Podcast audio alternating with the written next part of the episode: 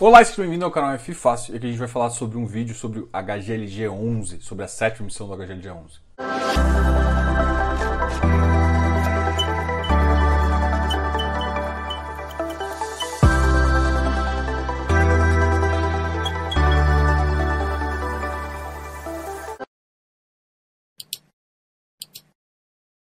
Vamos lá? Todo mundo já conhece o HGLG11, que é um ativo de logístico do Credit Suisse. E esse vídeo aqui a gente vai dividir ele em três partes. A primeira parte a gente vai falar um pouquinho do HGLG, da história do HGLG, bem simples, falar dos números dele. Depois de falar um pouquinho do mercado de logístico, inclusive já com algumas ah, visões e de algumas aquisições que o Credit Suisse fez ao longo em relação à sexta emissão. E por final a gente vai falar um pouquinho dessa sétima emissão e como veio em termos de preço e de ativos uh, como estratégia de investimento, tá ok? Então, para a gente começar agora, a gente vai falar um pouquinho do HGLG. Então, o HGLG é um ativo que meio que dispensa comentários, um ativo que fez seu IPO em 2010 e até hoje apresenta bons números. Ele é, eu acho que, o exemplo da maioria das pessoas que querem mostrar como no longo prazo funciona muito bem. Esse é o ativo exemplo. Por quê? Porque ele teve um IPO em 100 reais e hoje está custando mais 170. E se você for pensar nisso, ele já em alguns picos de mercado chegou a bater 200. Então, assim, a, qual que é a questão? Uma gestão muito competente, uma gestão antiga de uma casa que sempre apresenta bons resultados, com boas negociações, emissões sempre interessantes para o cotista. Então, todo esse conjunto faz com que o Credit Suisse e o que o HGLG é, entreguem é, esse resultado para você. E aí você consegue enxergar muito bem no gráfico que é um ativo que se você joga no longo prazo e ainda fazendo os reinvestimentos dos seus yields, você vai ver que ele consegue entregar números espetaculares aí com ganhos até de mais de 4%. Então, ele realmente consegue entregar um ativo. Para você ter ideia, a valorização de uma cota da cota mercado atinge mais de 70% em relação ao IPO. E se for pensar em relação à cota patrimonial, a cota patrimonial hoje custa 146,94. Então é mais de 50% de aumento também em relação a essa cota patrimonial. Então tem um, não tem um aumento só de mercado, que o mercado está pagando mais por ser um ativo tão bom, mas tem também um real ganho em termos de patrimonial, ou seja, houve uma valorização patrimonial desde a entrada, desde o IPO desse ativo até hoje. Diogo, mas sempre o rendimento foi sempre crescendo? Que eu acho que é uma pergunta muito comum que vocês podem fazer. Na verdade, não. Existem momentos de mercado onde o yield pagou mais e existem momentos de mercado como o atual que está ah, tendo uma vacância um pouco maior e o yield caiu um pouquinho. Mas, inclusive, nessa emissão, a tese de investimento deles é para aumentar esse ganho. Uma outra coisa aqui que a gente já estava conversando de vacância é o seguinte: a vacância hoje está em 15,2, a vacância física, e a vacância financeira está em 6,5. Diogo, não entendi muito bem. A vacância física basicamente é realmente tem, tem ativo que ficou locado e pagou uma multa. Inclusive aconteceu isso em dezembro. E aí depois a, a Credit Suisse colocou um, criou uma SPE ali dentro da SPE, pagou essa multa e essa multa está pagando é, mensalmente para o fundo, justamente para você não ter um impacto financeiro muito grande. Por que, que eles fazem isso? Justamente para dar tempo da gestão conseguir alugar esse ativo. Então, com isso, você não sofre o um impacto financeiro e, basicamente, se você conseguir alugar antes, ele te devolve o dinheiro e você acaba ganhando a multa. Todo mundo sabe que o mercado de logístico é muito positivo. E tem que pensar também o seguinte: toda vez que você entra normalmente numa, numa, emissão, a emissão não compra ativos normalmente, ela não compra tanto ativos é, vazios, né? Ela, ela, ou ela compra ativos em desenvolvimento, que podem ter ou não contratos, ou ela compra ativos com determinado cap que já estão alugados. Então a tendência quando você faz uma emissão também é cair um pouco a vacância. O fundo hoje possui mais de 227 mil cotistas, é um dos maiores, um dos cinco maiores uh, ativos da bolsa em termos de cotista, possui uma ABL de 691 mil metros quadrados, o preço de mercado, como eu já disse, está na faixa 171, 173 e hoje ele está mais ou menos 172. O fundo agora está com patrimônio líquido de 2,71 bilhões, um rendimento de 0,78 e um de 0,45%. Tá? Então o yield perto de outros pares acaba sendo um pouco mais baixo, são agora ainda com caixa da sexta emissão. Então isso é interessante você entender. E um dos pontos que a gente vai começar a fazer uma ponte em relação ao mercado é justamente essa seguinte. teve um contrato que eles fizeram, que veio no pipeline de uma oferta 400 que eles fizeram, esse pipeline o vendedor devolveu o dinheiro. Por que, eu estou falando isso? Porque mostra o tanto que o mercado está competitivo. Alguém só devolve o dinheiro porque tem uma oferta melhor na mesa. Então, realmente, comprar ativos prontos está ficando cada vez mais difícil e é essa a tendência desse mercado, tá? Mas qual que é o ponto positivo em termos de vacância? A absorção líquida desse mercado está muito interessante também. Antes até da gente entrar nessa segunda, vamos só comentar mais alguns dados desse mercado. Que no último relatório gerencial, o, o Credit Suisse ele fez uma coisa diferente, assim. Ele ele tá fazendo uma rebranding, né? Que ele está remarcando, colocando uma marca mais forte, que ele chama de CSHG Logística FI. Ele criou essa marca, que é a marca do HGLG. Isso é muito comum em REITs e qual que é a diferença? Basicamente todo ativo logístico pertencente ao fundo vai ter essa marca aí. Isso é muito importante para o fundo porque essa marca, na, na minha visão, ela traz uma imponência por ser Credit Suisse e atrai tanto mais cotistas e também atrai mais pessoas que vão buscar nessa marca ativos logísticos, que é uma estratégia que muitas empresas de REITs, empresas inclusive do mercado logístico, fazem também. Entrando agora na segunda parte, por que, que essa segunda parte ela é tão interessante? Porque agora a gente vai falar um pouquinho do mercado de logístico, tá? O mercado de logístico, inclusive nessa tese imobiliária que eles montaram, envolve muito. A gente vai focar agora no mercado e não na tese, justamente para te explicar. Parte disso é, é interessante entender muito bem o contexto, inclusive que o Credit Suisse está tá inserido. Os fundos de logístico foram muito bem recepcionados, principalmente muito estava muito atrativo o yield e, e, e, isso trouxe muitas pessoas a comprar esse tipo ativo. E aí trouxe também muitas emissões. Então, se você for olhar, vários players, inclusive o HGLG, veio com emissão. E o a Credit Suisse veio com a emissão do HGLG 11 com a sua sexta emissão. Nessa sexta emissão, a gente teve um portfólio bem vasto que ele conseguiu comprar parte do portfólio que já estava no, no, no caderno. O que, que eu quis comentar com esse ponto é os cap rates iniciais estavam bem altos. Durante a própria período de alocação do, do, do ativo pós-oferta, o que, que aconteceu? Um dos, um dos clientes, um dos vendedores, decidiu devolver o dinheiro e acabou causando uma, um certo desconforto com, uh, com a enfim, com o mercado todo. O que, que, que, que eu quero comentar com isso? Que naquele momento teve uma, uma atração muito grande por ativos, vários players atraindo, o que começou a gerar uma pressão de venda no mercado real por preço. O que aconteceu agora? Agora o mercado abriu uma segunda janela já com outro tipo de visão. E agora a visão desse mercado, que é a visão de mercado já do ano de 2021, foi um pouco diferente. Teve duas, dois tipos de visão para o mercado de logístico. Primeiro, o pessoal fugiu um pouco do, do centro, né? fugir um pouco de São Paulo, do raio de 30 ou de mercados assim, para ir buscar em mercados que estavam crescentes, já pensando no e-commerce, esse tipo de ativo. Então, o Nordeste foi muito variado, a gente teve ativos no Norte, inclusive, e também em outras regiões do país. Então, o que aconteceu nesse momento é que, para buscar caps tão altos quanto estavam antigamente, os fundos de logísticos saiu. E aí entra uma outra tese também. A segunda tese é basicamente o seguinte: por faltar ativo, inclusive na região de São Paulo, o mercado começou a pensar assim: eu tenho que começar a desenvolver.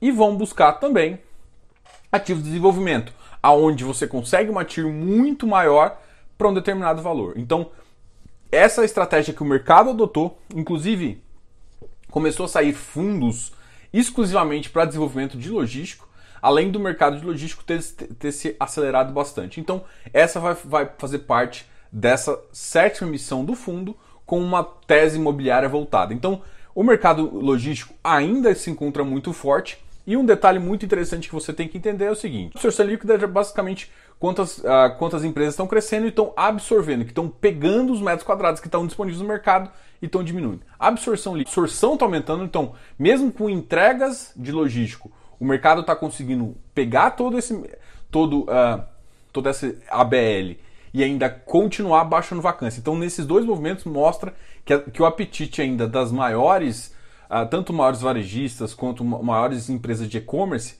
estão muito uh, assíduos. Um detalhe importante que aí gera uma tese também bem legal, que é o seguinte: o preço do aluguel do metro quadrado não subiu desde 2017. Então, e o custo uh, de obra começou a ficar cada vez maior.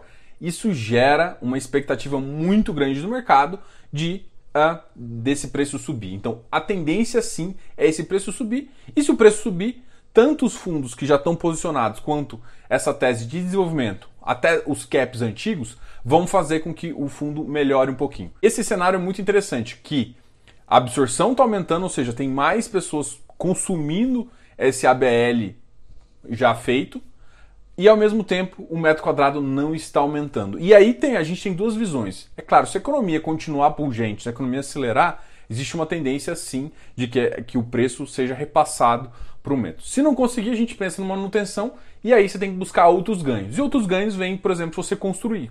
Quando você constrói, você não tem o custo da, da, venda. Então, na verdade, seu yield on cost fica muito mais baixo. Na terceira etapa, a gente vai falar um pouquinho da emissão e do contexto que ela está inserida. Você já entendeu qual que é o cenário? O cenário está animador do ponto de vista de propensão a aumentar o metro aluguel e absorção. Mas ao mesmo tempo está desafiador, porque para isso acontecer a gente precisa sim de um mercado mais pungente, um PIB maior, o que pode gerar uma certa dificuldade. O que está engraçado com essa sétima missão? A sétima missão consolidado, só que na sexta emissão o preço veio 155,37 e agora o preço veio 169,79. Que o cartista diz? Nossa, que legal, subiu. Só que naquele momento o preço chegou a bater 180 né? Quando a gente estava fazendo a, a, oferta a sexta emissão, e agora o preço está 171. Se você considerar aí que o yield que vai ser pago nos próximos 2, 3 meses vai ser na faixa de 0,78, basicamente você teria um preço do ativo entre 172 e 171,35. O que, que eu quero dizer com isso? Que, do ponto de vista de você considerar entrar numa emissão e ficar esperando a conversão para poder receber todo o yield e você entrar no mercado é, direto comprando esse ativo não tem uma vantagem nem de arbitragem, principalmente porque você depois tem que pagar um 20%, nem uma vantagem assim. E é muito estranho isso. Aonde está a vantagem? Então, qual que é o benefício? O benefício está na tese imobiliária. É a primeira vez que eu acho que eu vejo uma tese tão bem montada, mas ao mesmo tempo com um preço tão fora de uma realidade ali. Ou seja, o que, que eu estou falando? Como você monta uma tese muito bem, o seu âncora não é mais a pessoa física, que hoje é 60%, 70%. Quando você monta uma tese imobiliária como eles montaram, parece que eles estão mais de olho em investidores profissionais e investidores institucionais do que para investidores pessoa física. Capitulando aqui, a sexta emissão foi entre julho e agosto de 2020, totalizou mais ou menos 1 bilhão de reais, com o preço de 155,37. O fundo fez a captação de DS6 e ainda ficou com caixa de 340 milhões. O mercado ele não conseguiu aumentar tanto o rendimento e agora ele veio com uma sétima missão no momento muito mais desafiador para os tijolos, com, uma, com um preço de 169,79, um preço muito mais caro. Então qual que é a diferença agora? Naquele momento, estava muito pró, os caps estavam muito interessantes, só que a gente agora está vivendo um momento que, onde a Selic está com uma previsão de subir bastante, a expectativa de juros futuros piorou também, justamente pelo desarranjo fiscal que no Brasil está acontecendo. Então, assim, o cenário piorou. O cenário piorou para tijolo, o cenário piorou para o mercado de logístico, porque a competição está muito mais, tem muito players que estão líquidos, ou seja, estão buscando ativos. Então, parte, da, parte de, disso mostra a, a diferença. Em compensação, o preço não está tão atrativo para um público geral fato, muito próximo do mercado secundário e de qualquer forma, qualquer conta que você faz, você vai ver que não vai de fato pensando exclusivamente é, em uma vantagem financeira você fazer isso, tá? O que, que significa? Basicamente, o atrativo dessa oferta não é o preço, mas a, o diferencial está justamente na tese imobiliária que eles apresentaram. E a tese imobiliária é muito legal, principalmente quem gosta de, um, de colocar num fundo tão grande como esse, como eu já citei, de mais de 2 bilhões, se você pega parte disso, uns 20, 30%, e coloca desenvolvimento, você consegue de fato aumentar o seu rendimento mesmo mensal, sem pensar em yield, porque yield pode, ser, pode ter uma, uma, uma valorização e desvalorização do preço. Mas você consegue nominalmente ganhar mais rendimento. Tá? Então a tese imobiliária vem com esse propósito. E, com, e quando você desenvolve, você tem os caps e o dividend yield on cost, fica muito mais barato, porque você desenvolveu, mesmo com o custo da construção muito mais caro. Tá? Para você ter ideia, ele faz justamente esses cenários. Ele, ele, ele, ele coloca ativos prontos e ativos em desenvolvimento em, em, com aluguel do metro quadrado, que a gente já disse mais ou menos como funciona, crescendo, neutro e com queda. Vamos colocar na tese que a gente acredita mais? Eu não acredito numa queda muito forte, então eu vou colocar o mercado como neutro e como crescimento. Mas é claro que você tem que ver todos os cenários, até para você fazer uma probabilidade, entender se vale a pena você entrar ou não. Para você ter ideia, os galpões prontos hoje, pensando em neutro, você consegue uma TIR de mais ou menos 8%, o que relativamente é uma TIR baixa devido ao custo do mercado. Pensando no, no, no crescimento potencial desse ativo, que é que depende muito do PIB e do Brasil continuar crescendo, você pode pegar numa TIR de 11,9%, o que relativamente para esse tipo de ativo é baixo, tá? E pode gerar dificuldade, principalmente com as expectativas cada vez maiores de taxa de juros e a Selic subindo. Já para quem está pensando em desenvolvimento, vamos pensar no mercado onde o aluguel neutro e com crescimento. Com o aluguel neutro, a TIR passa de 8% a 18,2%. Então, mesmo que a gente faça com uma pequena parcela só, o, o ganho total da tese é muito grande. E se você considerar ainda o mercado com crescimento de aluguel, você passa por uma TIR de 23%. Então a tese começa a ficar interessante, mesmo que o preço não é. Por isso que eu falo que é, esse, essa visão do HGLG é uma visão muito mais pró-cotistas institucionais que tem uma visão de longo prazo muito maior, mas que e, e também tá. Diogo, mas espera aí, então eu entro no secundário, eu entro no secundário e fico esperando. Só que a grande questão é o seguinte, e talvez essa que é a visão que você não tem. Por mais que financeiramente não compense, para a tese funcionar, você tem que dar dinheiro para o cara fazer essa tese. Então essa é a diferença de um investidor profissional e do investidor pessoa física. Então, o profissional ele consegue entender essa visão de mercado, analisar o risco e pensar no longo prazo, tá? Então, que não adianta, eu, do ponto de vista de quem é pequeno, com certeza vale muito a pena comprar no secundário. Vamos pensar que, se, que a tese vale é boa e a tese vai para frente. Do ponto de vista de quem quer que a tese vai para frente, não adianta você entrar no secundário, você tem que entrar no primário para que isso vá para frente. Então, eu acho que ficou uma tese muito, muito bem desenvolvida muito em linha com o que o mercado vê e com certeza eles têm essa capacidade, só que o preço não é um atrativo interessante. E você tem que entender o que, que você quer desse ativo, o quanto tempo você está disposto a esperar né, a, esse, a, a, a maturidade desse ativo até para poder entrar, tá ok? Só para continuar aqui, a oferta, 149 milhões, podendo chegar a 900 milhões. Ela é coordenada pelo Credit Suisse, mas provavelmente todas as corretoras grandes vão participar. A database é dia 26 de abril e os cotistas poderão exercer o direito entre 3 do 5 e 3 do 5. A, a Credit Suisse faz diferente. A Credit Suisse não tem sobras, não tem é, montante adicional. Você tem o direito e depois você vai para uma oferta pública. E a oferta pública vai entre os dias 18 de maio até 26 de maio, com liquidação dia 1 de junho. Tá? Então isso é muito importante você entender. Se você tem uma cota, você vai ter direito a uma proporção aí 0,24, ou seja, 24,8%. É bem claro que você tem que olhar o prospecto definitivo. No prospecto definitivo ele apresenta dois ativos da região do Sudeste com caps de 7.9 e 8.1, que é o G1 e G2, e também ele apresenta um cap, um ativo de desenvolvimento com possíveis caps aí bem acima de 10%, com ativos já mais avançados e ativos também que já estão em prospecção ou bem na fase inicial de desenvolvimento. Tá? É uma tese interessante de uma casa muito conhecida e que, se você for analisar, o preço não está tão atrativo, mas vem uma tese muito bem embasada e, e, e eles têm muita capacidade de fazer isso. Então é basicamente essa a sua decisão. Ativo bom, preço não tão interessante, com uma tese sólida para um investidor, pessoa física, pequeno, pode não ser tão interessante, mas você tem que decidir aí se você quer participar ou não, justamente para realmente pensar no longo prazo e ter um ganho. Aqui a gente, como você sabe, não fala de comprar ou não, é simplesmente uma visão uh, em termos de mercado, em termos de ativo do que você pode fazer, tá ok? Muito obrigado aí por assistir esse vídeo. Gostaria de agradecer a todos. Não esqueça de se inscrever aqui no canal, dar um like nesse vídeo e até o próximo. E me fala aí, vai entrar nessa oferta? Tô te esperando. Comente aqui embaixo. Diogo, canal F Fácil.